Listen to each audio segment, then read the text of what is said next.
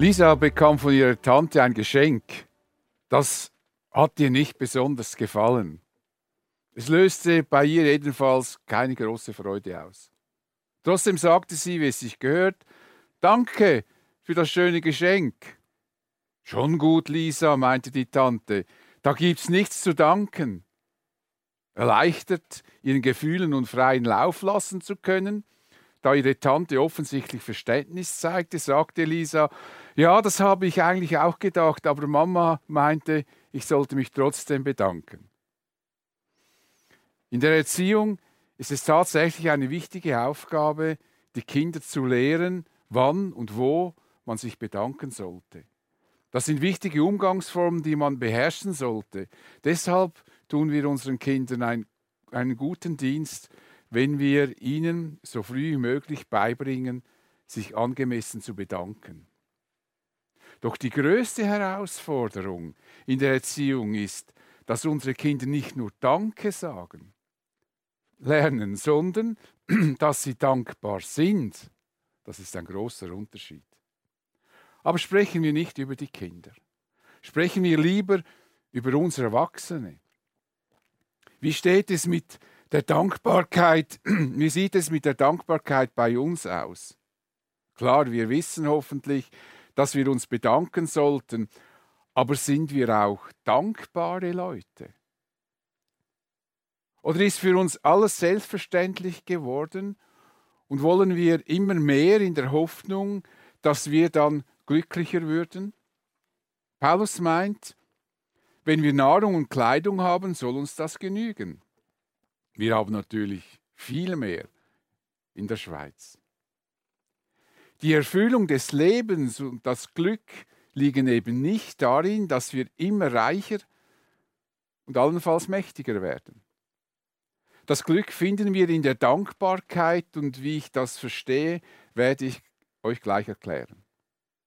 Übrigens ist Dankbarkeit eines der Markenzeichen von uns Christen. Undankbare Christen gibt es theoretisch genauso wenig wie runde Dreiecke. Paulus schreibt den Ephesern, ermutigt einander mit Psalmen und Lobgesängen und von Gottes Geist eingegebenen Lieder, singet und jubelt aus tiefstem Herzen zur Ehre des Herrn.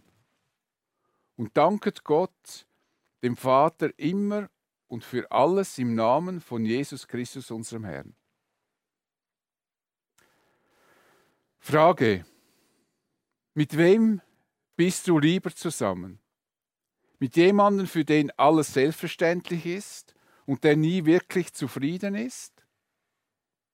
Oder bist du lieber mit jemandem zusammen, der sichtbar dankbar ist und der sich über jede kleine Handreichung freut? Alle werden die Frage gleich beantworten.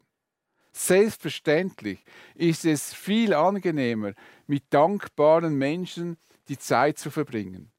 Es ist motivierender, jemandem zu helfen, der sich über die Hilfe freut und dankbar ist, als jemandem, für den alles selbstverständlich ist und der dazu noch meckert.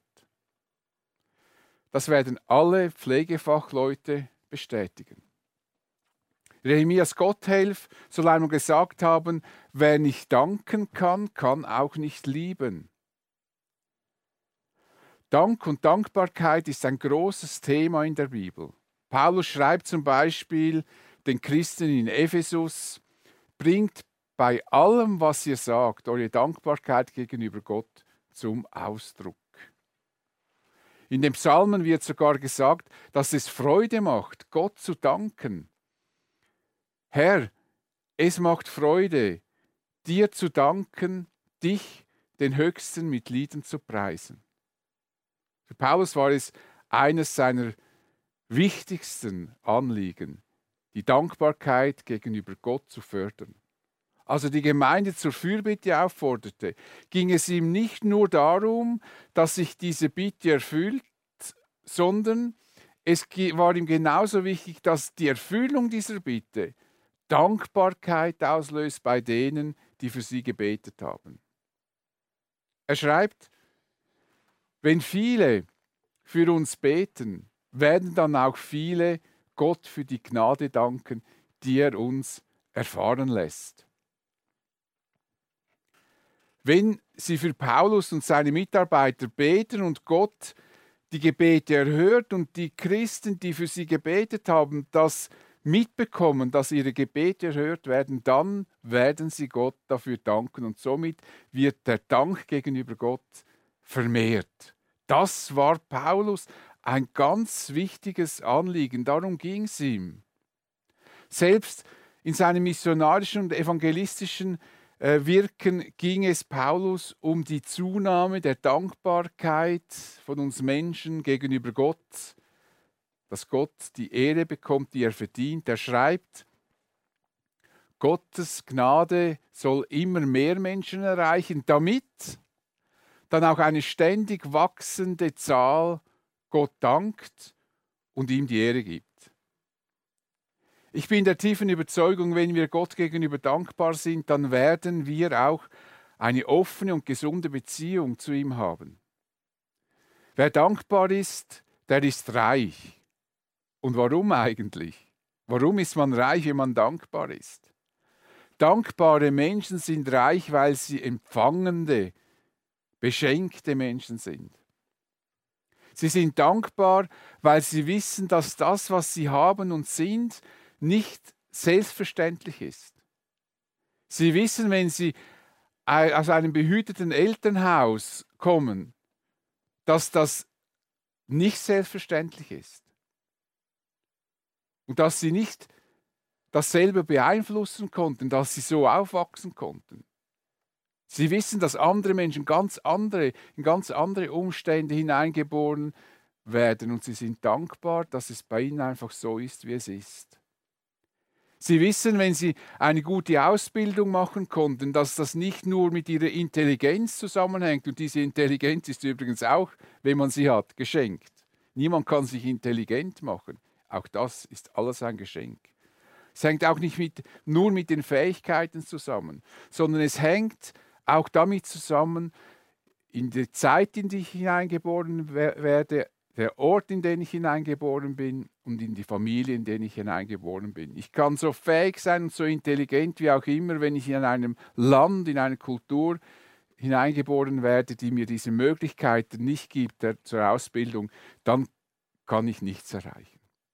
Also selbst intelligenteste Menschen können, wenn sie mal das realisieren, dankbar sein im Wissen darum, dass nichts, was sie haben, selbstverständlich ist. Und dass nichts nur einfach ihr Verdienst ist, sondern es ist geschenkt. Und manchmal ist es sogar so, dass Menschen, die nichts haben, oft dankbarer sind als wir, die eigentlich alles haben. Noch mehr, als es zum Leben braucht. Wenn man nichts hat, dann freut man sich über wenig, das man bekommt. Nur wer begriffen hat, dass er beschenkt ist, kann von Herzen dankbar sein.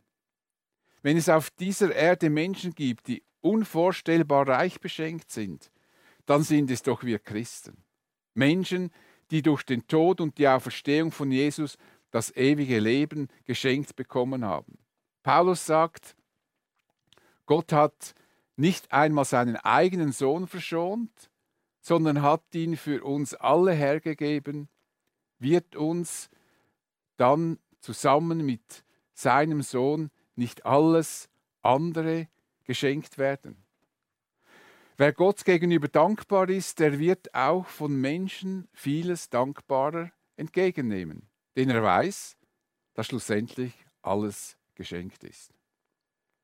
Mir ist klar, dass nicht jeder Christ gleich dankbar und fröhlich durchs Leben geht. Es gibt Christen, die sind als Frohnaturen geboren, die würden auch strahlen, wenn sie nicht Christen geworden wären. Andere Christen sind eher schwermütiger Natur. Und je nachdem fällt es dem einen oder anderen etwas einfacher oder schwerer, dankbar und fröhlich zu sein.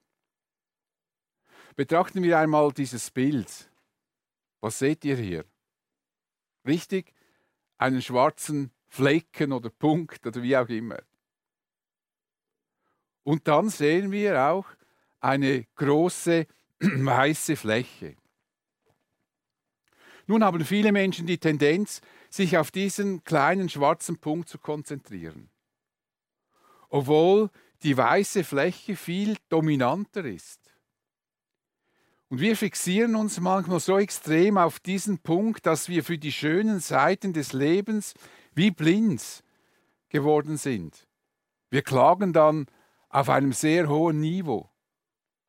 Statt für die weißen Fläche, die weiße Fläche dankbar zu sein.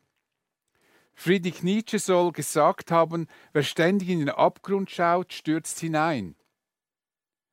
Wenn wir uns vorwiegend auf die schwarzen Punkte in unserem Leben konzentrieren, werden wir das Leben des Lebens und des Glaubens nicht froh werden. Wir werden nie wirklich dankbar sein, denn alles Schöne und Großartige wird von diesem kleinen Punkt beherrscht oder überschattet. Betrachten wir dieses Phänomen am Beispiel eines Ehepaares, das in einer Ehekrise steckt. Unbewusst konzentrieren sie sich auf die schwierigen Punkte in der Beziehung. Die positiven Seiten der Beziehung treten in den Hintergrund. Je intensiver sich dieses Paar mit den Schwierigkeiten beschäftigt, desto verfahrener wird es oft in der Beziehung.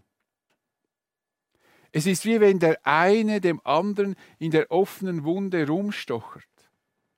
Statt durch diese Art der Problemlösung Verletzungen zu heilen, werden die Verletzungen größer und schmerzhafter.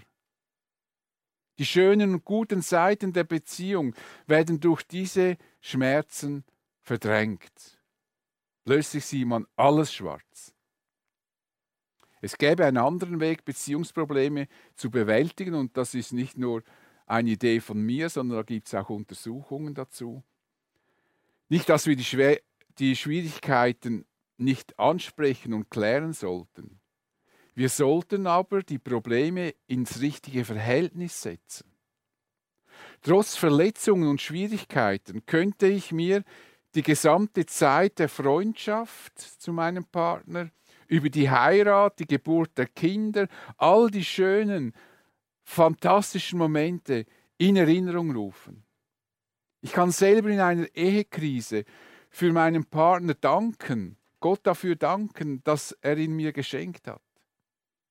Ich kann danken, dass er für die Familie sorgt, danken für all die, das Schöne, was man miteinander bereits erlebt hat. Oft finden wieder Paare zusammen, indem dass sie daran denken, wie sie sich gefunden haben und was eigentlich der Grund, die Faszination war, dass man mit dem anderen in Kontakt gekommen ist. Ich glaube, dass wir so die Schwierigkeiten in der Beziehung wesentlich entschärfen können, nicht beseitigen, aber entschärfen. Wenn jeder dankbar dafür bleibt, was er vom anderen empfangen hat und immer noch empfängt, dann hat man eine gute Grundlage, um die Probleme anzupacken und zu lösen. Wer dankbar ist, der ist reich, sehr reich. Menschen, die für, für die alles selbstverständlich ist, werden vom Leben nur enttäuscht.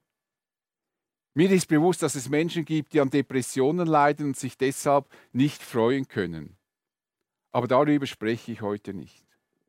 Ich spreche von gesunden Menschen, die sich über nichts wirklich freuen können, nicht dankbar sind, dass das arme und eigentlich bedauernswerte Menschen sind. Egal wie wohlhabend sie sind, sie sind nicht glücklich. Wer alles für selbstverständlich hält, wird unersättlich. Die Ansprüche an sich selbst und an die anderen nehmen stetig zu. Sie meinen, sie hätten auf alles Anspruch und deshalb sind sie auch nicht dankbar, können dank gar nicht dankbar sein. Sie meinen, alles würde ihnen zustehen, es sei doch selbstverständlich, sie hätten das Recht dazu.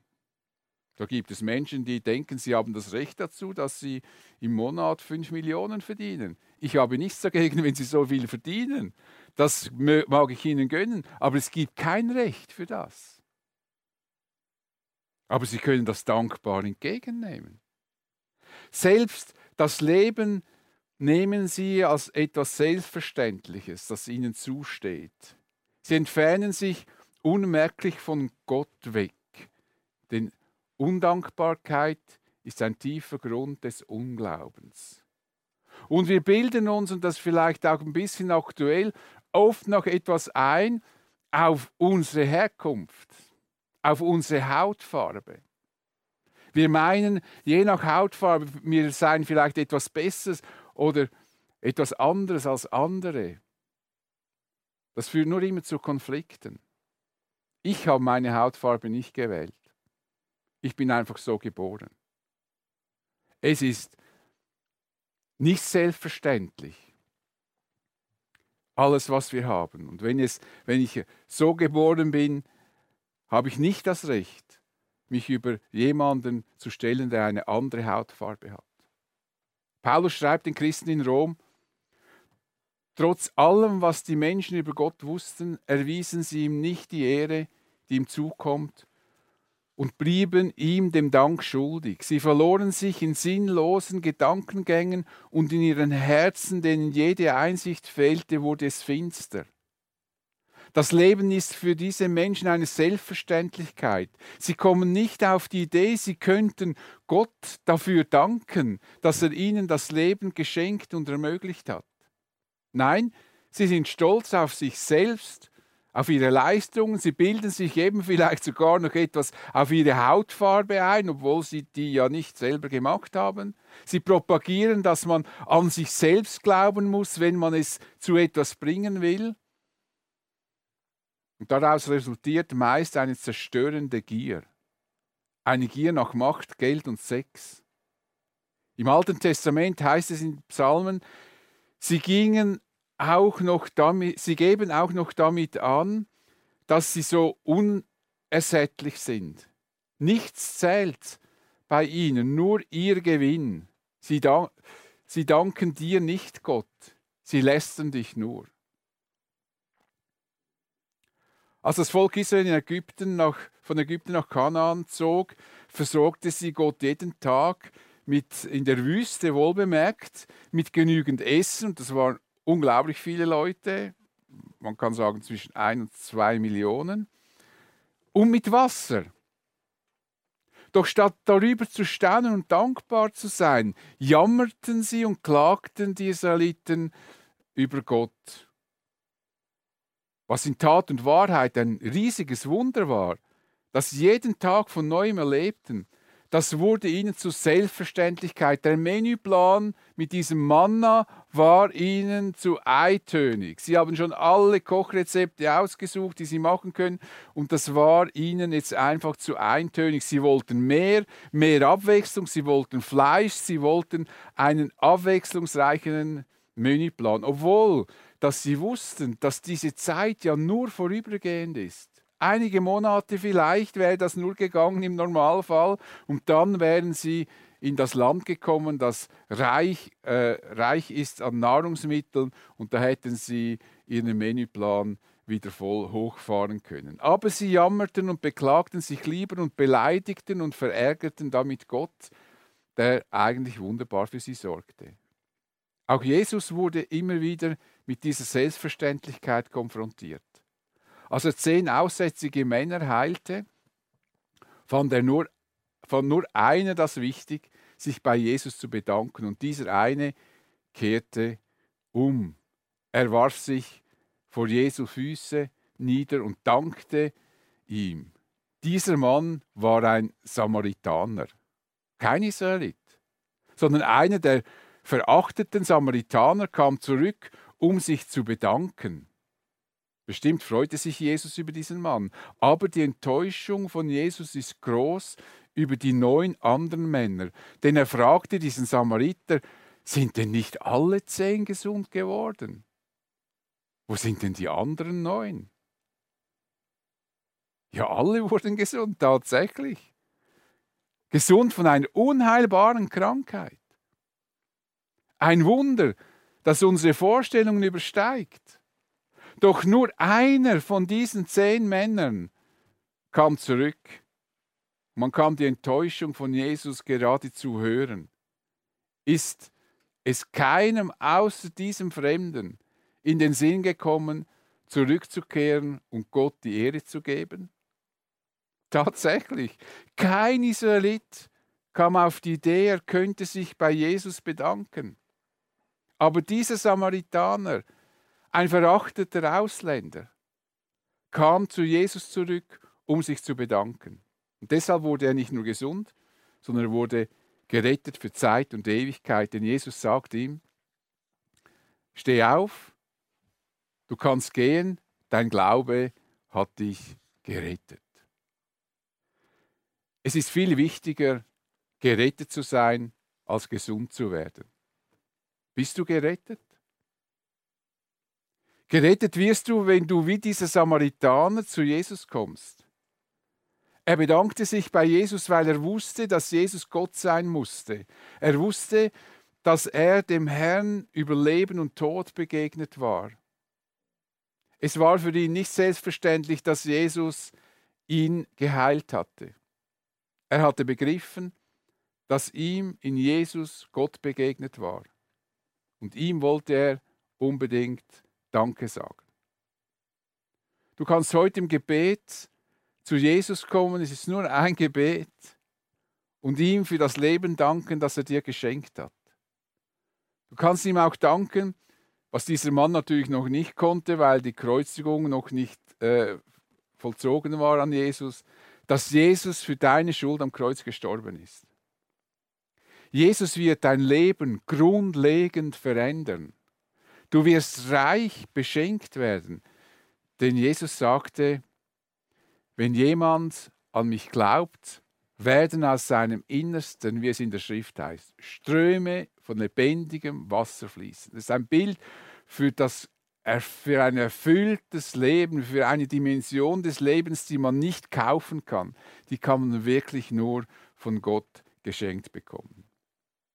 Wer alles für selbstverständlich hält, der wird immer ärmer. Vergessen wir nie, Gott die Ehre zu geben, ihm den Dank zu erweisen, den, der ihm allein gehört. In einem Psalm heißt es, auf mein Herz und preise den Herrn und vergiss nicht, was er für dich getan hat. Vielleicht hat mancher von uns gedacht, du kannst gut von Dankbarkeit sprechen. Dir geht es ja gut. Was ich durchmachen musste, davon hast du keine Ahnung. Keine Ahnung, wie schmerzhaft diese Erfahrungen waren und welche Spuren sie in meinem Leben hinterlassen haben oder noch immer vorhanden sind. Wie soll ich da noch dankbar leben können? Das muss zuerst einmal verdaut und verkraftet werden. Stimmt. Es gibt ganz schwierige Lebensabschnitte, die uns an den Rand des Erträglichen treiben. Das bewirkt, da bewirkt ein Aufruf zur Dankbarkeit eher frustrierend führt zu Frustration und Entmutigung. Aber der Paulus, der viel Leid ertragen musste, viel Demütigungen über sich ergehen lassen musste, er schreibt den Christen in Ephesus, dankt Gott dem Herrn immer und für alles im Namen von Jesus Christus, unserem Herrn. Eben, das muss ja jetzt kommen, denkst du. Klar, das musste kommen. Ich kann das nicht aus der Bibel ausradieren. Doch wenn wir meinen, Paulus wolle damit sagen, wir müssen für alles, was uns zustößt, danken, dann haben wir meines Erachtens seine Aussage falsch verstanden. Wie könnte ich Gott danken, wenn eines meiner Kinder tödlich verunglückt oder an einer schweren Krankheit stirbt? Soll ich beten, Herr, ich danke dir, dass mein Kind gestorben ist? Soll ich beten, Herr, ich danke dir, dass ich jetzt eine Krebsdiagnose erhalten habe. Das ist wunderbar, da führst, führst du mich mehr in die Tiefe. Soll ich beten, Herr, ich danke dir, dass ich wieder eine depressive Phase habe und mir die Freude am Leben fehlt? Wir merken, wie absurd so etwas wäre. Gott kann doch das nicht erwarten von uns und ich glaube auch nicht, dass er das erwartet. Das führt zu einer Schwärmerei, die uns noch kranker, kränker macht, als wir allenfalls schon sind. Wir können und sollen nicht für alles danken, was uns im Leben begegnet. Das können wir gar nicht, wenn wir ehrlich sind. Nicht von Herzen. Wer die Psalmen aufmerksam liest, wird das schnell merken. Dort wird nicht einmal die Reihenfolge eingehalten, die wir manchmal für so wichtig erachten. Zuerst danken und dann bitten und vielleicht dann noch ein bisschen klagen. In den Psalmen ist die Reihenfolge oft umgekehrt. Zuerst kommt die Klage und zwar ziemlich deutlich und massiv. Und aus dieser Klage heraus bricht plötzlich die Dankbarkeit gegenüber Gott. Sprudelt plötzlich die Dankbarkeit heraus. Aber zuerst war die Klage. Und Jakobus gibt eine interessante Anweisung an die Christen. Macht jemand von euch Schweres durch, dann bete er. Erlebt jemand eine Zeit der Ermutigung, dann singe er Loblieder. Interessant ist doch, dass Jakobus die Christen, die Schweres durchmachen, nicht dazu auffordert, Loblieder zu singen. Das ist doch das, was wir tendenziell gerne machen. Ah, die geht es schlecht, du musst jetzt nur Loblieder singen. Nein, Jakobus sagt, wer Schweres durchmacht, der dann bete er. Warum soll er beten? Er soll das Schwere mit Gott besprechen. Er soll mit ihm darüber sprechen. Er muss es nicht verdrängen, indem dass er Loblieder singt. Aber wer eine gute Zeit der Ermutigung erlebt, der soll Loblieder singen. Ich finde das einfach fantastisch, wie lebensnah die Bibel wirklich ist in ihren Aussagen. Auch Paulus sagte den Philippen, was sie mit ihrer Not und Sorge machen sollten. Macht euch nicht, äh, um nichts Sorge, wendet euch vielmehr in jeder Lage mit Bitten und Flehen und voll Dankbarkeit an Gott und bringt eure Anliegen vor ihn. Wir dürfen Gott gegenüber unsere Sorgen, Ängste und Bitten äußern. Er erwartet von uns keine Schwärmerei. Wir müssen nicht über Schmerzen jubeln und dafür dankbar sein. Aber, und das ist wichtig, in allem Schmerz finden wir gegenüber Gott immer Gründe und genügend Gründe, um ihm zu danken. So kann ich jederzeit Gott für meine Erlösung durch Jesus Christus danken. Dafür, dass er mich vor der Hölle gerettet und die Tür zum Himmel aufgestoßen hat, kann ich immer danken, egal wie es mir geht. Das steht fest, das hat er getan, das ist gültig und dafür kann ich immer, immer, immer dankbar sein. Und ich danke praktisch jeden Tag, dass Jesus mich erlöst hat. Manchmal intensiver, manchmal oberflächlicher. Aber ich bedanke mich für das Geschenk, das er mir gemacht hat, durch das, dass ich sein Kind werden durfte. In schwierigen Situationen könnten wir zum Beispiel Folgendes sagen. Herr, mir geht es so schlecht. Ich weiß nicht einmal, wie lange ich noch leben werde, obwohl ich nicht noch gerne leben würde. Das macht mir irgendwie Angst. Aber ich will dir von Herzen danken, dass ich mit all meinen Nöten zu dir kommen kann. Danke, dass ich trotz allen Schwierigkeiten und Ängsten bei dir Geborgenheit finde und zur Ruhe kommen kann. Ich bin dir von Herzen dankbar, dass du mich gerettet hast und mir das ewige Leben geschenkt hast, egal wie es kommen wird. Die Herrlichkeit bei dir wird großartig sein. Wir können ihn durch die tiefsten Nöte hindurch uns bedanken für das, was unser Leben über den Tod hinaus tragen wird. Und das ist die Erlösung, die wir durch Jesus Christus haben. Jemand sagte, die glücklichsten Menschen sind nicht die, die am meisten haben, sondern die, die am meisten danken können. Sören Kierkegaard meinte, alle Not kommt vom Vergleichen. Statt darüber nachzudenken, was der andere mehr als ich hat und wie ich auch dazu kommen könnte, sollten wir uns darauf spezialisieren, für das, was wir haben, Gott von Herzen zu danken. Übrigens können wir auch für Erlebnisse und Führungen danken, die schon Jahre zurückliegen. Ich danke zum Beispiel Gott immer noch dafür, und das praktisch täglich, dass er mir Lilian zur Frau gegeben hat. Ich bedanke mich praktisch täglich für die Kinder, die er uns geschenkt hat. Ich bedanke mich immer wieder mal für die Möglichkeit, die ich hatte, um Theologie zu studieren, weil das war jetzt in meinem Lebenslauf nicht sehr selbstverständlich, wie das gelaufen ist. Und da bin ich ihm immer wieder von neuem dankbar, auch wenn das schon 30 Jahre oder glaube ich noch mehr zurückliegt, bedanke ich mich. Das hat mein Leben geprägt und da weiß ich, da hat Gott in meinem Leben mir etwas geschenkt, was nicht einfach machbar ist. Ich bedanke mich auch für das Haus, in dem wir leben dürfen und so weiter. Und falls jemand denkt, er würde nichts finden, für das er Gott danken kann, dann lass dir sagen, dass du für eine Sache immer, immer, immer danken kannst und danken solltest. Du kannst immer dafür danken, was dir Jesus durch seinen Tod und seine Auferstehung geschenkt hat. Das ewige Leben. Im Hebräer steht, auf uns wartet ein unzerstörbares Reich. Dafür wollen wir Gott danken. Und aus Dankbarkeit wollen wir ihm mit Ehrfurcht und Ehrerbietung so dienen, dass er Freude daran hat. Mit einem Aufruf des Paulus an die Christen in Thessaloniki möchte ich schließen. Dankt Gott in jeder Lage.